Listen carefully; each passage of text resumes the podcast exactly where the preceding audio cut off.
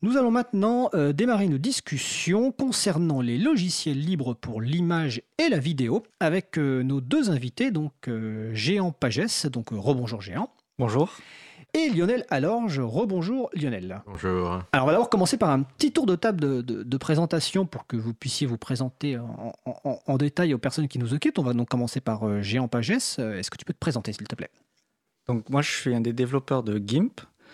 Euh, en ce moment, je suis engagé comme ingénieur au CNRS pour développer GIMP euh, euh, par les, un laboratoire qui s'appelle le laboratoire grec, grec GREYC. Voilà. Et je suis aussi membre d'une association, l'association Lila, LILA, et on, on promeut le, euh, les logiciels libres pour les, les créations enfin, artistiques et, et on est aussi producteur d'un film d'animation euh, Qui s'appelle The Marmotte.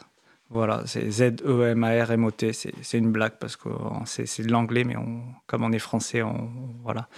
On prononce le Z avec le Z. Voilà, exactement. Ok, bon, on aura l'occasion de revenir sur, euh, sur ce projet-là aussi, sur tes activités à la fois bénévoles et professionnelles. Donc Lionel Alorge, bon, on se connaît depuis euh, de nombreuses années, mais je te laisse quand même te présenter. Voilà, donc moi je suis euh, membre de l'April depuis l'an 2000, je crois. Euh, j'ai été membre du conseil d'administration pendant plusieurs années et j'ai été également président de l'April pendant trois ans. Euh, donc aujourd'hui je suis redevenu simple membre, on va dire. Et je m'intéresse depuis longtemps à tout ce qui est création audiovisuelle, donc notamment la photographie, mais aussi aujourd'hui la vidéo. Et donc, euh, voilà, c'est l'occasion de venir euh, parler un petit peu des outils que j'utilise, qui sont euh, des outils libres. Et tu es toujours membre, euh, voire président de l'association Lune Rouge? Alors oui, on a monté avec des amis une petite association qui s'appelle Lune Rouge et qui a pour but de créer justement des, des choses autour de l'audiovisuel, dans le domaine notamment du fantastique, de la science-fiction, mais de manière, disons, très euh, amateur. hein. C'est, le but, c'est de se faire plaisir essentiellement. Ah bah, c'est c'est- c'est- c'est l'essentiel. Donc Lune Rouge qui existe depuis peut-être 25 ou 30 ans. Ah oui, oui, oui, et D'accord. depuis euh, les années 80. ouais. Ok. Ah ben. ah oui, encore plus que. Ah oui, 30 ans, oui, d'accord. Voire même plus. Donc très bien. Alors on va commencer donc d'abord par euh, parler un petit peu. L'idée, c'est un peu de ne pas aborder évidemment tous les logiciels libres qui existent dans l'image et la vidéo parce qu'il y en a beaucoup, mais de parler des, principaux à la, fois en termes de fonctionnalité, en termes éventuellement de manque. On parlera aussi euh, dans une deuxième partie des modèles de développement et de modèles économiques de certains des projets parce que les gens, euh, des fois, utilisent des logiciels dont ils n'imaginent pas la façon dont ils sont financés. Et là, on a deux exemples assez différents, donc avec euh, Blender côté vidéo et euh, GIMP côté, euh, image. Et on parlera évidemment aussi des, des façons de, se mettre à, euh, ces outils euh, de création euh, image et vidéo et des premières pistes que l'on peut proposer aux personnes qui nous écoutent. Alors déjà, on va commencer par les côté image. Donc quand on parle d'image et logiciel libre, on pense assez naturellement et assez rapidement à, à- à GIMP, qui est un, donc un logiciel libre donc de, pour créer des images qui existe depuis, alors euh, peut-être que je vais piéger euh, Géant en demandant combien, depuis combien de temps il existe, mais Je crois que c'est 96. 96, donc c'est... euh, alors ça veut dire euh, GIMP, ça veut dire GNU Image Manipulation Programme, donc c'est un programme de manipulation d'images et qui est issu entre guillemets ou qui est chapeauté quelque part par le projet GNU donc de Richard Stallman, un projet fondateur du logiciel. o- Originellement, le G voulait dire général. C'est vrai? C'est c'est Stallman qui, qui a demandé à, à ce qu'il change le nom. D'accord, alors tu vois, Ou l'inverse, ou peut-être l'inverse. C'est peut-être les auteurs originaux qui ont demandé à Stallman s'il pouvait utiliser l'un des deux. Alors, je, je l'avoue que je ne me souvenais pas de, de- de ce, de ce point de détail. Alors, GIMP, donc euh, géant, comme tu, tu l'as dit en introduction, tu es développeur GIMP. GIMP, alors à la fois développeur bénévole, et puis aussi tu as donc euh, aujourd'hui un, un travail euh, dans un laboratoire de recherche pour travailler sur GIMP. Donc déjà, est-ce que tu peux nous parler de, ces, fonctionnalités de GIMP, euh, de ce projet et de ses usa- usages pour des personnes qui souvent vont plutôt penser euh, dans le monde privateur à, Photoshop notamment? Donc, est-ce que tu peux nous présenter un petit peu ce projet GIMP? Donc GIMP, c'est euh. Alors, bah, comme son nom l'indique, c'est vraiment un logiciel de, manipulation d'images assez, assez géné- générique. Ce qui fait qu'on peut faire un peu de tout. Alors, il y a, des, il y a certains projets qui décident d'être plus spécialisés. Et dans GIMP, on peut faire, euh, c'est vraiment donc, beaucoup l'utiliser énormément pour la photographie, notamment. Il y a énormément de filtres, énormément de, de possibilités et d'outils, etc. Sinon, il y en a qui l'utilisent pour le dessin, pour le design. il y a beaucoup de scientifiques aussi qui utilisent GIMP parce que parce, parce qu'il y, a tout un système d'API, de, hein, de, plugins on peut faire des scripts et tout ça. Et bon, des fois, des fois dans les rapports de bugs, il y, a des gens qui arrivent avec. Moi, j'ai cette image. 500 000 fois 500 000 parce qu'ils font, je sais pas ce qu'ils font, des, des, trucs de recherche. bon, donc il y, a, y, a, un peu tout. Il y a vraiment, on bon, y a même des gens qui font du pixel art. Y a du, bon, voilà, un peu de tout. C'est ça. D'accord. Et par rapport à, Photoshop, est-ce qu'on retrouve d'autres outils privateurs ou même d'autres outils logiciels? Parce que j'ai l'impression qu'en termes de traitement d'image, en tout cas matriciel, GIMP est le principal logiciel libre qui existe. Ou est-ce que je me trompe? Oui, oui, tout à fait. Bah, oui, parce que parce qu'il est tellement vieux que c'est une histoire euh, d'ancienneté en fait. Ça fait ça fait plus de 20 ans qu'il est là, donc. Euh, et euh, oui, alors en fait, effectivement, on est tout, typiquement sur le, le, créneau de Photoshop. Alors même si certains croient qu'on essaie de, copier Photoshop, ce qui n'est pas eu le cas. Hein. D'ailleurs, moi, j'ai pas utilisé Photoshop depuis 20 ans, je ne sais pas trop. Non, peut-être pas 20 ans, mais je crois que la dernière fois que j'ai dû utiliser ça, c'était j'étais au, lycée, euh, donc c'est peut-être une vingtaine d'années. Euh, euh, mais c'est ce créneau-là du logiciel qui fait un peu tout. C'est donc un logiciel générique, pas spécialisé, effectivement. Ensuite, je pourrais, comme ça fait longtemps que je l'ai pu utiliser exactement, je pourrais pas comparer exactement les fonctionnalités. Je sais qu'il y a des choses qu'on n'a pas, qu'il y a dans Photoshop, mais je sais qu'il y a aussi l'inverse. Hein. Des fois, il y on, lit régulièrement des, en fait, c'est souvent une histoire d'habitude. Quand on est habitué, euh, il y, a des gens qui. On, lit régulièrement des, ça, des, des, retours de gens qui ont utilisé GIMP pendant 15 euh, ans et un jour ils se disent on va essayer Photoshop. Et euh, en fait, ils n'y arrivent pas et ils comprennent pas et ils sont aussi frustrés que, que quelqu'un qui sera très habitué à Photoshop. voilà, donc je pense que c'est. voilà. Mais ça, c'est un point important dont, tu parles et euh, qui est finalement la, force des habitudes, parce qu'au-delà de la capacité de, ces logiciels, et c'est valable dans l'image, la vidéo, mais dans d'autres logiciels, hein, la bureautique ou autre, mais peut-être plus dans le traitement d'image d'ailleurs euh, vidéo, euh, parce que c'est peut-être un peu poil plus compliqué, on peut faire plus de choses. Le fait que quelqu'un est habitué à un logiciel, pour le faire changer, qu'il soit vers un logiciel libre ou l'inverse, c'est quelque chose de pas du tout évident parce qu'il y a des habitudes. Et c'est vrai que, alors moi je ne connais pas du tout Photoshop et très peu GIMP, euh, mais c'est sans doute deux approches différentes en termes d'interface. Et donc on peut être troublé quand on passe de l'un à l'autre. Est-ce qu'il y, a des, est qu'il y a des moyens de, de, casser cette, euh, cette problématique quand il y, a des, il y a des gens qui arrivent sur GIMP? Est-ce qu'il y a des ateliers, euh, par exemple, qui existent? Est-ce qu'il, est y a aussi des formations, par exemple, aujourd'hui sur GIMP dans les, Je pense aux formations pour les, les graphistes ou autres? Est-ce que la formation à GIMP est intégrée dans ces formations? Alors, il n'y en a pas beaucoup, je pense. Mais ensuite, ça, ça arrive. Hein. On a dans notre association, notre, euh, notre réalisatrice, animatrice, enfin, qui fait un peu tout, Aliam qui s'appelle comment? Aliam Han, euh, a, donné, par exemple, des cours à l'université de Cergy-Pontoise. alors, c'était sur, sur quatre jours, je crois, à deux classes. voilà, c'était un, programme de cours invité. Euh, une, des classes, c'était graphisme, parce que c'était la, la, classe à les infographistes, et une classe, c'était 3D euh, patrimoine. Donc, eux, ils ont plus fait de la retouche, etc. Parce que même pour la 3D, on a besoin de, savez, pour, plaquer des textures, des choses comme ça. Ou, euh, voilà.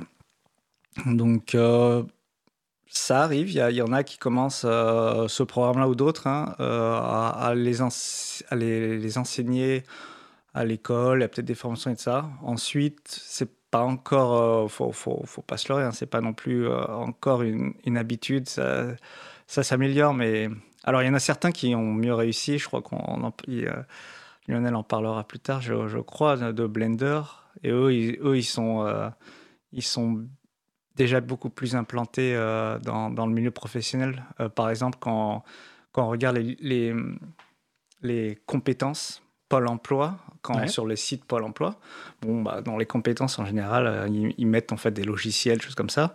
Il y a Blender dedans, à côté de, des, produits Adobe, etc. D'accord, alors que dans le, la question, dans le domaine de l'image, ce n'est pas le cas, c'est ça? Il n'y aura pas GIMP dans la liste. Enfin, la dernière fois que j'ai regardé, il n'y avait pas GIMP dans la liste. D'accord, il y aura Photoshop et... Euh, oui, il y aura Photoshop, il y aura les... Et il y avait Blender, etc. Enfin, pas etc. Juste Blender, je crois en libre, c'est la seule chose que j'ai vue dans, dans, dans l'image vidéo, etc.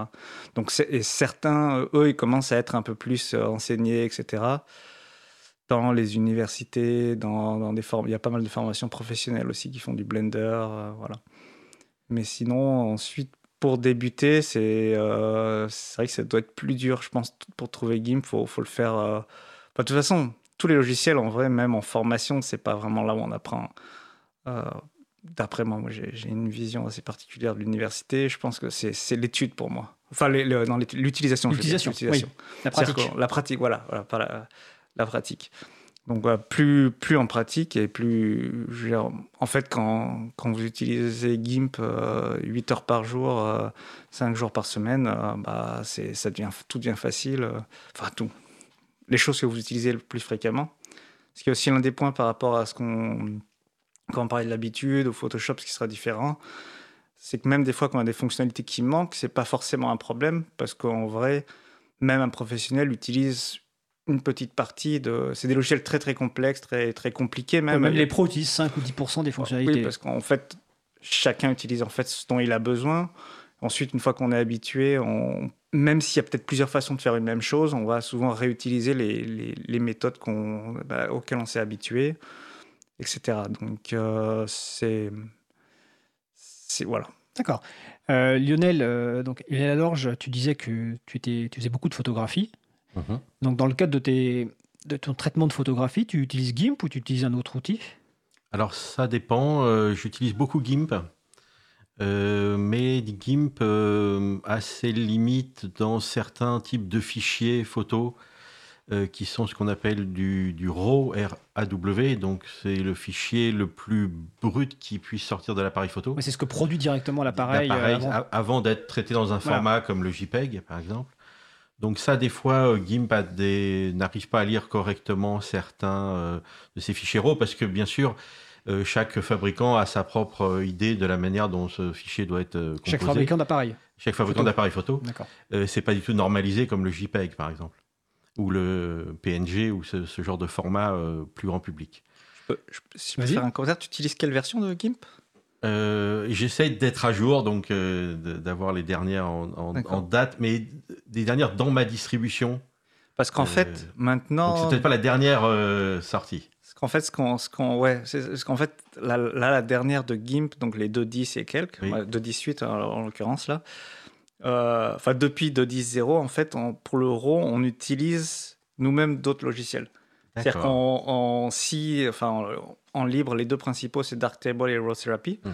Et euh, s'ils sont attends, attends, est-ce oui, que tu peux juste les répéter? Donc, Dark Table. Darktable, Et le deuxième? Euh, Raw Therapy. Raw Therapy. Donc, là, c'est pour, traiter, donc pour traiter les fichiers RAW. Voilà, D'accord. je crois qu'on appelle ça des, des développeurs. C'est, pour du développement, on dit développement numérique, comme, Développement si, c'était, comme si c'était un labo photo. Quoi. Ok. Et, euh, et en fait, maintenant, GIMP détecte si ces logiciels sont installés. Et euh, si, s'ils sont installés, lance euh, le logiciel. Si on en a les deux installés, on peut sélectionner les préférences, notre préféré. Et euh, on peut traiter le, le, fichier RAW là, et une fois que c'est fini, ça revient dans GIMP. D'accord.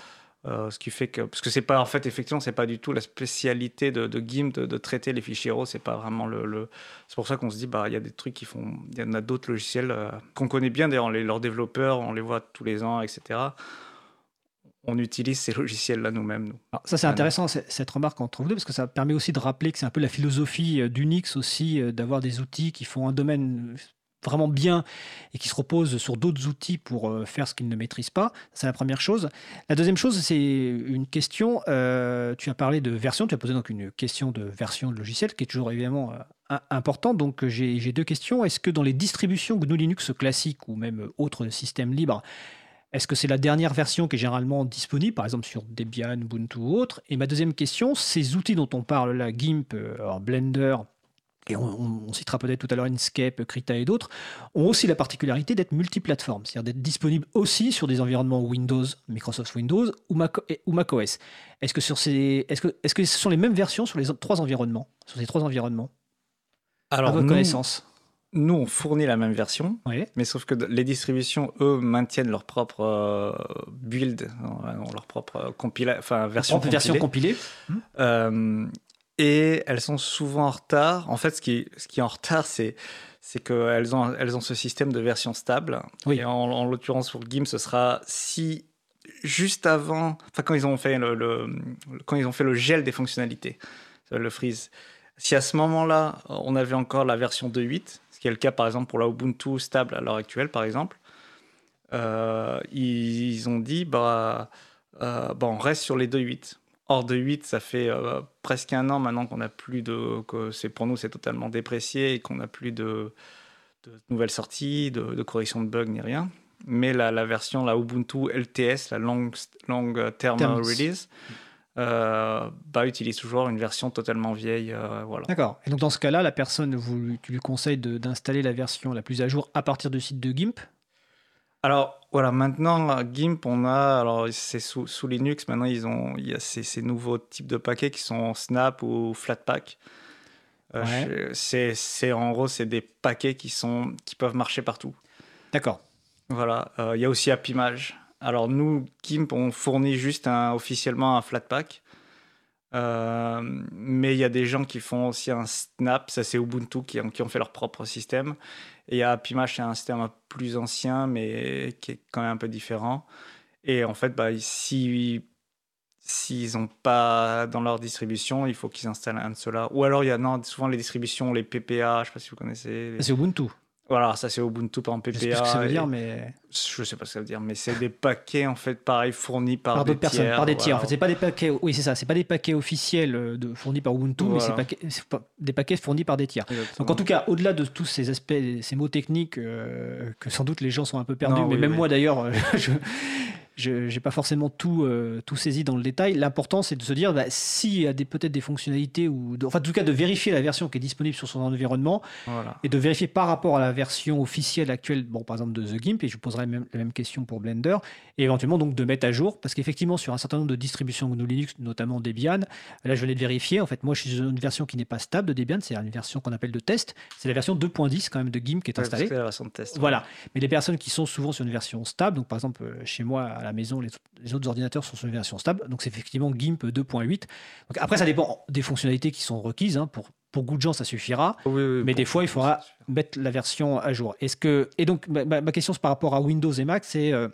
oui, tu as, tu as répondu, vous fournissez la version à jour. D'accord. Ouais, c'est plus facile, ils ont des installeurs quoi. Ou Mac un paquet DMG là. D'accord. euh, En tout cas, c'est important de savoir, c'est que les personnes qui aujourd'hui utilisent un système privateur, hein, que ce soit Microsoft Windows ou macOS, peuvent tester GIMP. Et le jour où elles migreront vers un système entièrement libre, elles retrouveront GIMP et normalement la même version avec fait. les mêmes fonctionnalités. Sur Blender, euh, donc logiciel de, de vidéo, c'est un peu le même principe en termes de version. Oui, alors Blender, euh, c'est un, un logiciel qui a été créé dès le départ pour... euh, les, les créateurs voulaient maîtriser leur interface. Donc en fait, l'interface, donc tout ce qui apparaît sur les fenêtres, a été défini à partir de zéro. Et donc ça facilite... Donc du coup, ce- le logiciel n'est pas, n'est pas lié à, à un système d'exploitation. Il n'est pas lié, euh, par exemple, à Windows ou à euh, qu'ils un système ils n'ont pas utilisé une librairie, enfin Voilà, une bibliothèque de, de fonctions. de fonctions préexistantes pour construire leur interface. Ils sont repartis vraiment de zéro, ce qui Ils- leur permet de le livrer pour euh, toutes les interfaces. Voilà, donc ça, ça a permis assez facilement de faire des variantes, enfin des, des- versions pour chaque système d'environnement, non seulement les plus connus, donc euh, macOS et Windows, mais aussi pour d'autres euh, plus exotiques, euh, Spark, des choses comme ça. Donc euh, D'accord. ça, ça permet une grande variété de- d'environnements. D'accord. Pour GIMP, c'est marrant, c'est la même chose en fait. GIMP a créé son propre toolkit, le GTK, C'est vrai, oui. Donc, euh, en historiquement, fait, qui après a été récupéré qui bah, voilà, par GNOME par notamment. GNOME, etc. euh, et bah, GTK, ça, peut- ça veut dire euh, GIMP Toolkit. Là. Alors GNOME, Ah. c'est un environnement de bureau euh, euh, disponible sur des environnements libres. Il y en a d'autres qui s'appellent K2E et autres. Euh, N'hésitez pas à aller dans les euh, fêtes d'installation de logiciels libres ou dans, aller voir des groupes d'utilisateurs et d'utilisatrices pour découvrir ça. Alors sur le salon, on, nous apporte des, des- des- des contributions utiles euh, parce qu'on cherchait ce que vous voulez dire PPA. Ça veut dire Personal Package Archive, donc une archive de paquets euh, par personnel, donc fournie effectivement par des tiers et non pas par Ubuntu. Alors, on va parler un petit peu aussi euh, de, de- de Blender. Donc, Blender, historiquement, c'est c'est pas un logiciel libre, si je me souviens bien, monsieur Lalorge. Voilà. Voilà, Alors, donc historiquement, c'est un logiciel privateur. C'est ça. Alors, euh, même au départ, euh, il y a une notion euh, qui est le fait que les premières versions étaient faites par une entreprise, au sein de l'entreprise, pour être utilisées en interne. Donc c'est ce qu'on appelait les logiciels à façon, c'est-à-dire ces logiciels qui ne sont pas destinés à être diffusés. Et quand le, développeur a voulu euh, commencer à diffuser son logiciel, il l'a fait dans une manière qui était à l'époque relativement classique, qu'on appelait le shareware ou le partagiciel en français. C'est-à-dire que les gens pouvaient gratuitement euh, récupérer le logiciel, l'essayer, et puis si ça leur convenait, à ce moment-là, on les encourageait à payer une certaine somme, et notamment ça leur permettait d'avoir des fonctionnalités euh, supplémentaires, par exemple. Euh, et donc c'est comme ça que Blender a commencé à se faire connaître du grand public. Mais donc, ce n'est pas un logiciel libre, il faut bien insister sur la différence entre... Ce n'était pas un logiciel libre. Ce n'était pas un logiciel libre. C'est un logiciel libre. C'est ça. Il faut bien insister sur la, différence, c'est que le logiciel libre apporte donc les fameuses quatre libertés, euh, qu'un shareware n'apporte pas. Euh, il n'y a que éventuellement la liberté zéro, c'est-à-dire celle d'utilisation, et encore, elle est euh, limitée, comme on vient de dire, puisqu'il faut payer pour certaines fonctionnalités. Et donc, l'histoire est intéressante parce que du coup, ce logiciel a commencé à eu, eu un certain succès parce qu'il n'y avait pas beaucoup de, solutions, on va dire, entre guillemets, gratuites pour l'utilisateur. Euh, donc il a été euh, beaucoup utilisé, mais l'entreprise qui l'avait, euh, qui le diffusait, qui s'appelait Not a Number, une, entreprise néerlandaise, en 2002 a fait faillite parce que les gens qui avaient investi dedans ont constaté qu'ils n'arrivaient pas à gagner d'argent avec ce modèle économique. Et du coup, le logiciel, c'est le gros défaut de tous les logiciels qui ne sont pas libres, c'est qu'il risquait de disparaître, corps et âme, si on peut dire, puisque aurait été l'entreprise aurait été fermée, le logiciel disparaissait, euh, puisqu'il n'y avait pas moyen de. On pouvait toujours avoir les exécutables, euh, mais il n'y avait plus moyen de, pouvoir intervenir dessus. Et donc le développeur principal, euh, qui s'appelle Ton Rosendahl, a donc essayé de sauver en, quelque sorte son logiciel en demandant aux investisseurs de le rendre public. Et donc, et, alors au début, en tout cas, de, au moins d'autoriser sa diffusion. Et là, les, donc les investisseurs ont dit oui, mais nous, on veut revenir, enfin, on veut rentrer un peu dans nos frais. Et donc, ils ont euh, demandé euh, une somme euh, assez importante de 100 000 euros. Donc 100 000 euros, c'était le prix pour pouvoir rendre ce logiciel libre, pour pouvoir le diffuser sous licence libre. Et euh, donc, euh, personnellement, quand j'avais suivi un peu cette histoire et quand j'ai vu ce montant, je me suis dit, mais ça, ça marchera jamais. Ça marchera jamais. C'était en 2002. Hein, 2002. Oui, j'étais très négatif parce que je me disais 100 000 euros, surtout pour des, des gens qui étaient jusque-là euh, habitués à avoir ce logiciel gratuit sur Internet. Hein. Et en fait, j'avais tort, puisque la, somme a été réunie très rapidement.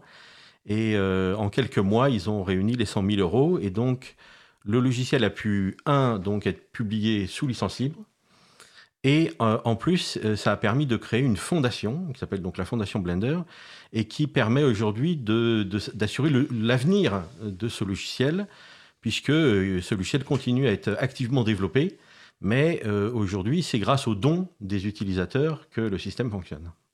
Donc ça, c'est très intéressant. Ça veut dire que ce, travail fait par Ton Rosendahl a permis de libérer ce logiciel de, et qui en plus a permis une grande dynamique parce qu'aujourd'hui c'est Blender est quand même très largement utilisé donc euh, comme le disait Géant tout à l'heure il est même signalé sur, euh, dans les compétences euh, proposées sur le site de l'ANPE contrairement à The Gip ou, ou d'autres et, et, que à l'époque, effectivement, on, était un peu dubitatif sur la possibilité de réunir 100 000 euros pour. Euh, c'était 100 000 euros ou 100 000 dollars 100 000 euros. 100 000 euros. Oui, puisque c'est euh, une entreprise néerlandaise. Euh, il y avait déjà l'euro. Il y avait déjà l'euro. donc on était un peu dubitatif, mais ça a fonctionné. C'était en 2002, nous sommes en 2019, donc 17 ans après, ce logiciel continue à se développer, donc avec un modèle économique, comme tu le dis, de fondation qui est basé sur les dons des utilisateurs, ce qui nous permettra de après la pause musicale de parler un petit peu du, modèle de, The Gimp, mais peut-être que Géant, tu voulais rajouter quelque chose avant la pause musicale. Je voulais juste dire en fait que c'est. Enfin, un ami me disait ça, que c'était le, le, premier crowdfunding sur Internet a, a priori de l'histoire, avant toutes les plateformes de crowdfunding en fait. Alors, c'est possible. Je, alors, je ne sais pas du tout, effectivement. Parce que c'est parce, ouais, parce que c'est très très vieux et et à l'époque, il n'y avait pas, personne ne faisait de crowdfunding sur Internet. En tout cas, c'est autre chose, un financement. Voilà. Donc c'est assez intéressant de, de, ce point de vue-là historique. Tout à fait, oui. Alors, après la pause, on, parlera un peu de, GIMP et aussi de du, fonctionnement économique et puis du travail de, de Géant Pages au, CNRS sur The GIMP, justement. Donc, on va faire une pause musicale. Nous allons écouter euh, Requiem for a Fish par The Freak Fandango Orchestra et on, retrouve, on se retrouve juste après.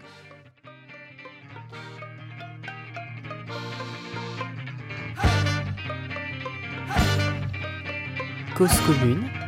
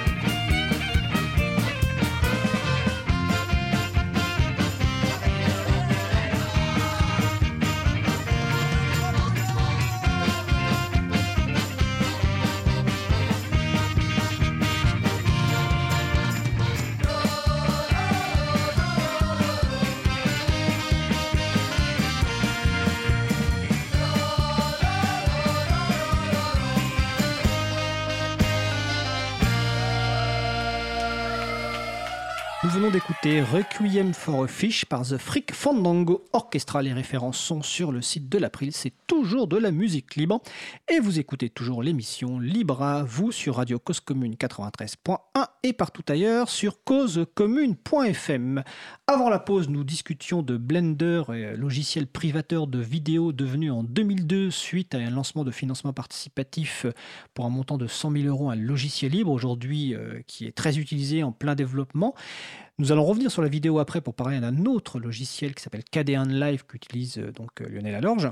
Mais avant cela, on va revenir sur euh, GIMP et un petit peu le fonctionnement bah, du, modèle économique de GIMP, comment il se développe et aussi pour savoir un petit peu comment se fait-il que Géant PassGS est payé par le CNRS pour développer sur GIMP. Donc Géant, est-ce que tu peux nous expliquer un petit peu tout ça? Voilà, alors, déjà, GIMP lui-même n'a pas vraiment de modèle économique.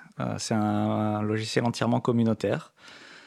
Euh, ils ont, on peut faire des donations parce qu'ils utilisent. Euh, alors, Gnome est né de GIMP, mais maintenant Gnome, ils ont plein de sous, ils ont une fondation, etc. Et en fait, euh, GIMP, on va dire un compte, entre guillemets, euh, chez, chez, Gnome. Donc, on peut donner, en fait, pour GIMP, par l'intermédiaire de Gnome. Mais cet argent n'est utilisé que pour, euh, par exemple, du, matériel, pour les contributeurs, et puis aussi pour tous les ans les faire se rencontrer, notamment au Libre Graphics Meeting, qui, qui est une conférence annuelle de logiciels libres pour le graphisme. Euh, comme ça. Mais ça, ça ne peut pas payer, euh, comme il n'y a pas vraiment de, il n'y a pas d'entité légale euh, pour GIMP, on, ça ne paye pas de salaire ni rien de ce genre. Donc c'est principalement du développement communautaire bénévole. Voilà. D'ailleurs, le, mainteneur principal, on, est en gros trois gros développeurs euh, chez GIMP à l'heure actuelle, donc il n'y a vraiment pas grand monde. Et des petits patchs et de ça d'autres gens, mais les, les, on est trois à faire la plupart des choses. Et, les deux autres sont, sont, sont situés où physiquement? Alors, euh, alors oui, oui, oui, le, mainteneur, euh, Michel Natterer, Mitch, euh, il est en Allemagne. Alors lui, il, est, il, a une librairie. D'accord. voilà. Donc lui, son, son boulot, je sais pas parce qu'il développe beaucoup, hein, et je sais pas comment il fait parce qu'il a des employés, etc. Et entre entre deux, deux livres qu'il vend, je sais pas, il, il, il fait des patchs. Voilà. Et on en a un autre qui s'appelle L-E-L-L. On ne sait pas son vrai nom, on ne sait pas où il est, on ne vraiment jamais vu. Et on pense qu'en plus, il est très très fort, donc on pense que c'est un robot ou, un alien, quelque chose comme ça. Voilà. D'accord. Et donc, toi, tu, tu, fais partie de ces trois-là. Donc c'est une petite finalement euh, communauté de, principaux développeurs et je suppose qu'il y a des petites contributions à côté. Voilà, voilà. ensuite, bon, je sais pas tout à fait juste, il y a, un peu plus parce que il y a aussi, il y a notre, maintenant GIMP et son moteur graphique se sont, on va dire, séparés. Il y a, on utilise Gaggle qui est le moteur graphique de GIMP et, euh, et qui lui-même a quelques plusieurs développeurs euh, assez, assez qui, qui, qui, enfin, qui qui travaillent beaucoup. D'accord. Et vu qu'on utilise, bah, c'est notre moteur graphique, euh, bah, évidemment, si on comptait, ça ferait, euh, je dirais, euh, au moins un développeur de plus que le, mainteneur de Gaggle. voilà. D'accord, ok. Et donc, toi, à titre personnel, en plus de ta contribution donc bénévole en développeur de GIMP, aujourd'hui, tu es au SNRS pour travailler en partie sur GIMP ou totalement sur GIMP? Totalement, totalement. D'accord. Qu'est-ce que tu fais là-bas? Voilà, en fait, bah, c'est juste un contrat d'un an. Ouais. Là, je sais comment ils appellent ça, enfin ingénieur, je sais plus quoi. Enfin, c'est un CDD. Et, euh, et en fait, ah, à l'origine, alors, c'est euh, euh, dans c'est une équipe, un labo à Caen, qui, qui eux-mêmes développent un logiciel libre qui s'appelle GMIC. Enfin, je sais pas si c'est. Moi, moi, je dis GMIC, mais je crois qu'ils disent GMIC. Enfin, donc c'est G apostrophe MIC et euh, qui est, je pense, je me suis à peu près sûr, le, plugin le plus utilisé, le plus téléchargé de GIMP. Il est, il est parce qu'en fait, ils ont, euh, alors c'est en fait c'est toute une plateforme. Alors c'est aussi séparé quoi. Ils ont aussi d'ailleurs, je crois des, des c'est pas, pas, je crois. Il y a, on peut l'utiliser par la ligne de commande, etc. Euh, et, et, et GMIC a des centaines de filtres euh, et voilà. Et c'est une, plateforme en fait pour créer des filtres. Je crois qu'ils et pour tester en fait ils testent euh, ils font des papiers de recherche etc voilà. Donc c'est des spécialisés c'est des, des, spécialistes donc des, des, chercheurs spécialistes en traitement de l'image. Voilà tout à fait. Qui développent donc un, greffon à GIMP que, euh, qui peut être utilisé aussi comme tu le dis en ligne de commande c'est-à-dire tout seul pour appliquer des filtres diverses et variées des images. Exactement. Et donc toi, tu es embauché pour un an pour travailler là-dessus. Voilà. Alors non, en fait, moi, je... Euh, alors au tout début, ils voulaient, ils voulaient m'embaucher pour faire un, un plugin Photoshop pour euh, GMIC. Et je leur ai dit non, que ça m'intéressait pas vraiment. Et euh, finalement, ils ont dit bon, bah, on va, ils ont, ils ont changé le truc et puis ils ont fait bon, bah en fait, euh, parce que je travaille en fait sur une l'amélioration de, de l'architecture en fait pour installer des, des, plugins dans GIMP. À l'heure actuelle, c'est encore un peu à l'ancienne. On, on, prend un zip sur Internet qu'on met dans un dossier et puis faut. Ah oui, tu veux dire pour, pour faciliter l'installation d'un greffon sur son ordinateur. Exactement. D'accord. Et notamment, bon, là, en plus pour l'idée serait plus euh, à la Firefox ou autre, c'est-à-dire on peut chercher des, des extensions, on, peut les installer. On clique sur un bouton, voilà. Voilà. Et en fait, ça les intéressait parce que ça, ça, ça permet aussi ça, d'étendre, enfin de, de, faire mieux connaître GMIC, etc. Et puis, donc, j'ai ils ont été intéressés par ça et puis par ensuite j'ai commencé moi comme je sais qu'ils ont font plein d'algorithmes vachement intéressants dans un qui s'appelle la qu'on appelle la colorisation intelligente euh, ça aussi, ça m'a intéressé. En fait, on a discuté. Et puis, j'ai bah là un premier projet que j'ai fait déjà dans, dans, le cadre de mon contrat et qui est fini, parce que ça va sortir, je pense, d'ici quelques jours dans la prochaine version de, GIMP. C'est euh, d'implémenter la colorisation intelligente dans, dans, GIMP. C'est des algorithmes pour, en gros, voir s'il y a des.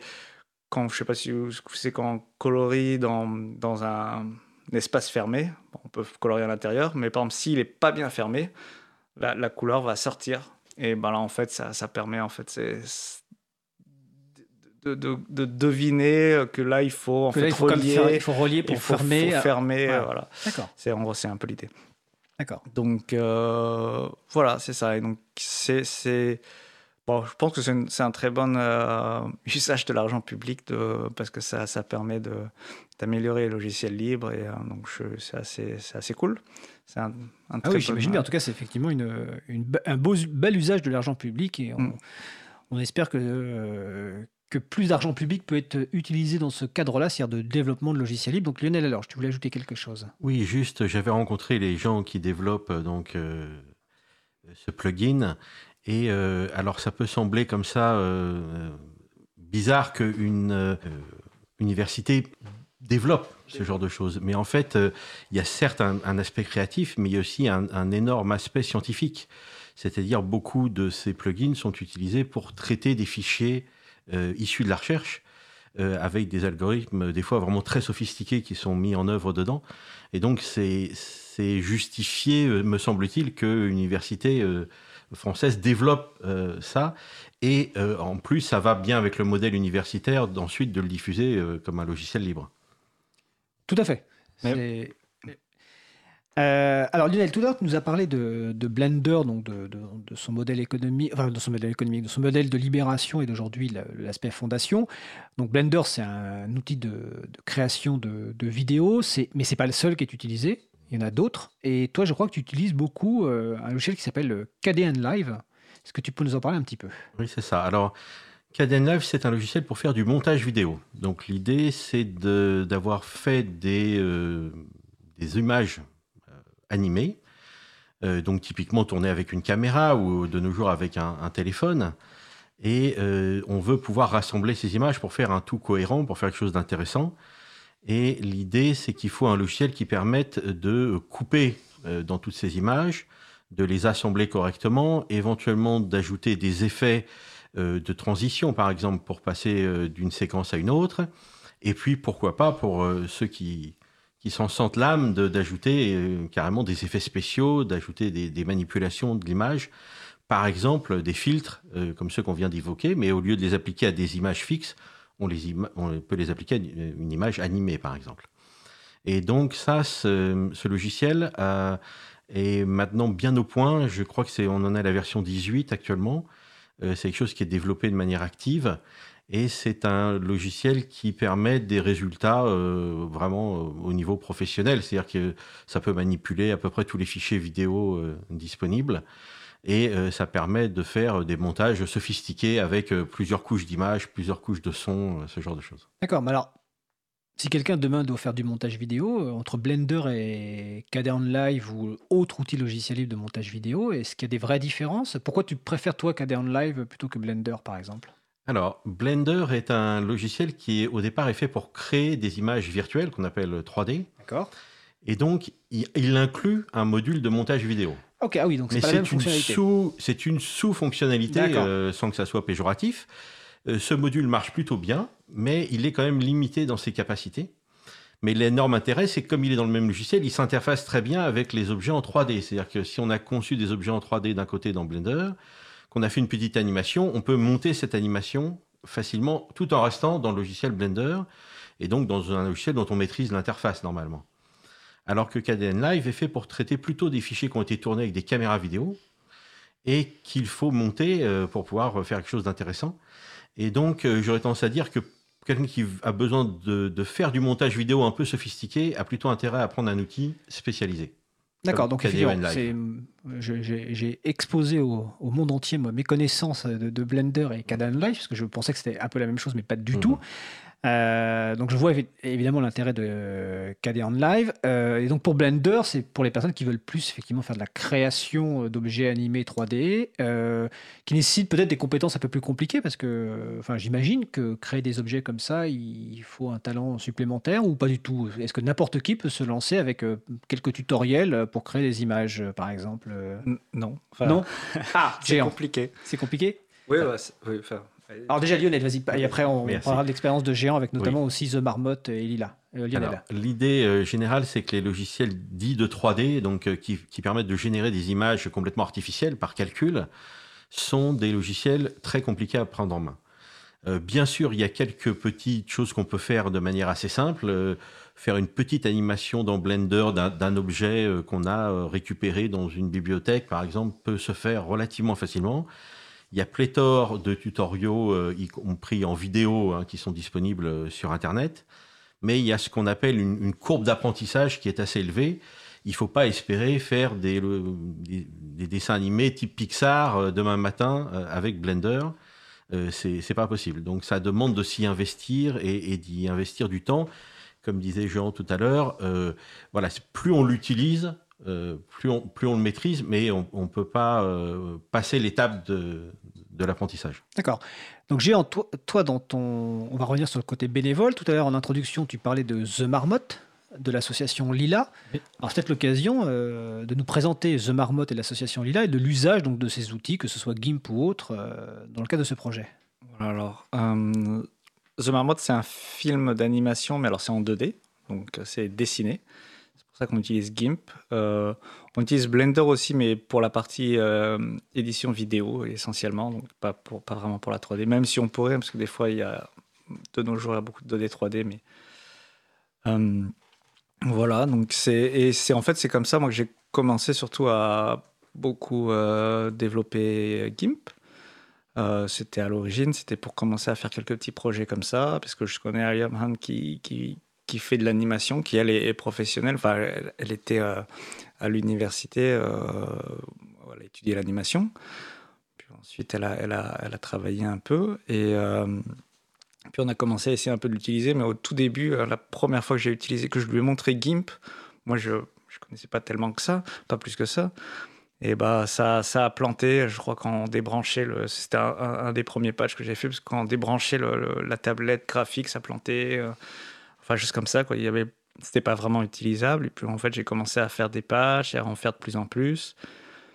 Et euh, ce qui fait que bah, de nos jours, je, suis l'un des principaux développeurs. Mais au début, c'était, c'était ça. C'était parce que on l'utilisait. Et justement, nous, on aime bien l'idée un peu dans notre association, c'est que finalement, on, on crée nos propres outils, on utilise nos, nos, Enfin, et aussi, on les améliore vraiment par rapport à un usage réel. C'est-à-dire comme en fait tous les jours on. Bah, vous êtes confronté à la réalité de la création euh, graphique et donc vous adaptez l'outil. Exactement, voilà. Donc euh, bah, tous les jours, euh, c'est Allium l'utilise et bah, elle se plaint, elle dit ah, ça c'est pas bien, ça c'est pas bien. Et puis bon, je, je corrige ce que je peux, etc. et j'améliore et on, on, a, on, a, aussi fait beaucoup de fonctionnalités qui, depuis pour, pour améliorer différents points. Voilà, et ça continue. Et alors l'animation, c'est un peu particulier parce qu'effectivement, en plus GIMP, c'est pas un logiciel d'animation. Euh, à l'époque, il y avait de toute façon pas de logiciel. Euh, quand on a commencé, il n'y avait aucun. Maintenant, il y en a quelques-uns qui commencent à, avoir des, des, modules d'animation, voire certains ont été libérés. Euh, bah, il y en a un qui avait été utilisé par les studios Ghibli, hein, qui, a été libéré. OpenToons, hein, donc on en a entendu pas mal parler ces dernières années.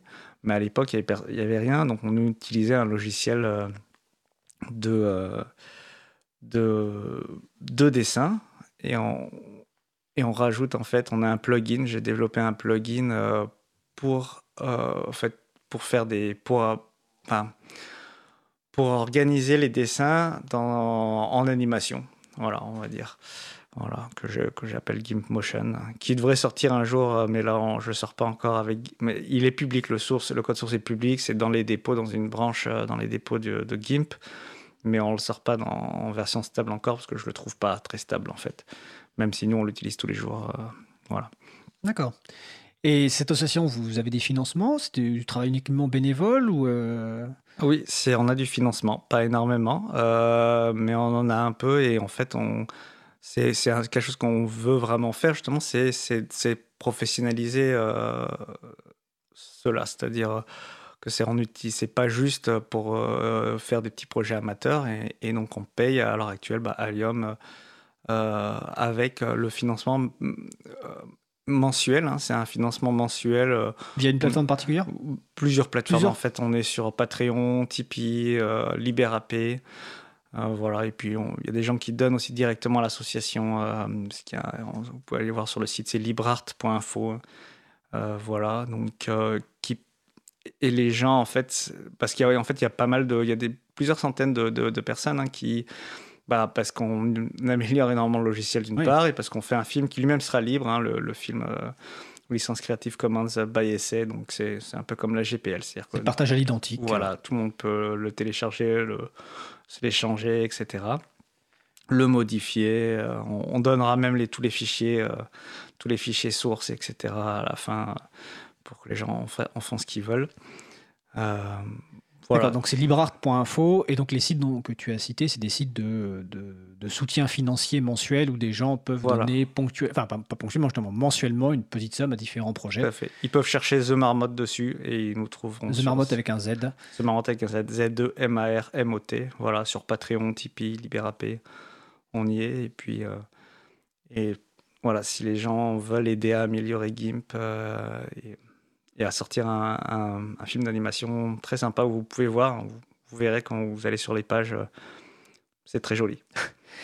Euh, on, a cité bon, quelques logiciels libres, euh, images, vidéo, mais il y en a plein d'autres. on fera sans doute d'autres émissions. Donc, on n'a pas cité, par exemple, pour la PAO, la publication assistée par ordinateur, Scribus. Pour le dessin vectoriel, il y a Inkscape. il y a aussi Krita pour le traitement d'images, je crois. Krita, ils sont spécialisé sur le dessin. Alors, Krita spécialisé sur le dessin, d'accord. Voilà, en fait, ils ont justement, ils ont, quand je disais GIMP, il est générique, et Krita, ils ont décidé de se spécialiser. ils disent c'est pour, c'est pour du dessin, c'est pour donc euh, de, la, de, la, peinture numérique, euh, voilà. D'accord. Alors, les, personnes qui voudraient euh, s'y mettre, est-ce qu'il y a des tutoriels qui existent sur le web? Est-ce que vous avez des conseils? Est-ce qu'il y a des des ateliers qui existent ou des structures spécialisées qui peuvent faire de la, formation ou de l'initiation? Parce que tout à l'heure, on parlait de Blender et la, prise en main de Blender, c'est pas forcément évident. Est-ce que, vous avez des conseils à, donner avant de, pour les personnes qui nous écoutent? Alors, pour Blender notamment, comme c'est justement complexe, il y a régulièrement des ateliers qui sont organisés. Euh, ça, c'est pour ceux qui veulent euh, s'essayer hein, à ça. Donc, le, conseil qu'on peut donner, c'est d'aller sur un, site qui s'appelle euh, l'agenda du libre. agendadulibre.org. Euh, où ils vont pouvoir chercher dans leur région des ateliers, euh, notamment sur Blender, qui sont souvent organisés lors d'événements autour du logiciel libre. Et notamment à Paris, régulièrement, il y a une, des ateliers qui sont organisés dans le cadre de ce qu'on appelle le premier samedi du libre. Euh, donc ça se passe euh, à la Villette. la, Cité des, Sciences et de l'Industrie, donc chaque premier samedi, du mois. Samedi du mois, l'après-midi. Et là, il y a régulièrement un groupe d'utilisateurs de Blender euh, qui s'appelle le Bug, donc le, Blender User Group, groupe, qui se réunit et qui peut aider les gens et notamment mettre un peu le pied à l'étrier. Et après, si des gens veulent se spécialiser, alors il y a des formations beaucoup plus, on va dire, professionnalisantes mais qui sont à ce moment-là euh, payantes. D'accord. Alors sur le salon, on, nous signale un site web euh, qui est sur YouTube, hein, avec donc des vidéos, euh, des tutoriels en vidéo pour Inkscape et, GIMP. Donc c'est Charlotte Boulanger, qui ne pouvait pas assister à l'émission finalement, mais qui nous suit quand même, qui nous signale ces tutos. Donc on va les, rajouter sur la page de référence sur le site de l'April. J'en profite aussi pour citer un autre type de structure qui sont les espaces publics numériques ou toutes les structures de médiation numérique. Hein. Il y a, dans beaucoup de villes, il y a des, euh, ce qu'on appelle les cyberbases ou des espaces publics numériques où souvent il y a des formations, euh, alors peut-être pas Blender, mais GIMP, à minima, euh, Inkscape et Scribus. Géant, tu veux rajouter quelque chose? Oui, sur, alors c'est surtout pour la photographie. il y a une très bonne communauté sur le web et il faut parler anglais. c'est Pixels Us, pixls.us. Donc Pixel Us. Voilà, voilà, euh, c'est Patrick David, c'est celui qui nous a fait le site web de GIMP d'ailleurs. C'est un très gros contributeur. C'est pas un développeur, mais mais c'est vraiment un très gros contributeur quand même euh, et qui fait aussi cette communauté et c'est une très grosse communauté de euh, et, très bien et en, au niveau qualité c'est vraiment très sympa pour le pour les photographes. Eh ben, très bien, on va rajouter ces, ces références euh, sur le site. Je vais rappeler aussi que dans le SOC interministériel des logiciels libres, donc euh, conseillé pour, dans, l'administration, donc la version 2018, parce que malheureusement la, version 2019 n'est toujours pas en ligne, certains de ces logiciels sont cités, donc il y a notamment Scribus, euh, Avidemux dont on n'a pas parlé mais qui fait du montage vidéo, Inkscape, The Gimp, et évidemment côté lecteur multimédia, le célèbre évidemment euh, VLC dont nous avons déjà parlé dans, dans une émission. Euh, Géant Pagès, Lionel alors, est-ce que vous souhaitez ajouter quelque chose, quelques mots de conclusion? Lionel Mais en tout cas, euh, il y, a, y a moyen de faire beaucoup de choses avec des logiciels libres. hein, hein. C'est-à-dire que souvent dans le monde créatif, euh, il y a quelques grands noms qui se sont imposés, on, les a cités en début d'émission. Euh, mais en fait, aujourd'hui, il y a vraiment moyen de faire beaucoup de choses. Alors, euh, c'est souvent juste un, problème de, de- de passage, euh, euh, de, de sortir du monde euh, privateur, euh, faire l'effort de passer euh, au monde libre. Et comme le disait Jean, c'est surtout le, le- le problème, c'est surtout d'accepter de passer du temps sur un logiciel. Tous ces logiciels qu'on vient de citer sont des logiciels sophistiqués, et donc il faut y passer du temps, et ensuite on, on- on finit par maîtriser les outils. Ce qui sera pareil sur un logiciel propriétaire. Exactement. Exactement. Et on, et on profite, moi qui, en faisant l'émission de, de radio, j'ai décou- redécouvert euh, Audacity, euh, bah, il y a une certaine prise en main et on découvre des choses absolument fantastiques, des filtres, etc. Géant Pagès, est-ce que tu voulais rajouter quelque chose? Euh, non, je, bah, je pense que ce que Lionel a dit, c'est très bien. Mais de manière générale, oui. euh, voilà, de manière générale, c'est les professionnels peuvent utiliser le logiciel libre pour la plupart des choses euh, au niveau graphisme et vidéo, etc. Il y a quelques manques, mais en tout cas sur les, les logiciels qu'on a cités, donc pour ce qui est tout ce qui est 2D, 3D, euh, ça c'est vraiment pense qu'il y a de quoi faire. Il y a vraiment, on peut être professionnel et il y a, pas mal de professionnels déjà. Voilà. Bah, on aura l'occasion sans doute de refaire une émission, euh, je pense notamment avec notre euh, graphiste à l'April bénévole, Antoine Bardelli, qui lui-même dans le domaine professionnel utilise beaucoup de logiciels libres pour son travail et qu'on aura sans doute l'occasion d'en discuter, mais c'est effectivement un point euh, très intér- intéressant et important de préciser qu'on peut utiliser ces logiciels libres qu'on a cités dans le monde professionnel. Après, il, il peut y avoir des contraintes, mais on a- on aura l'occasion d'en reparler dans une prochaine émission. En tout cas, je vous remercie donc euh, Géant et Lionel d'avoir participé à cette émission.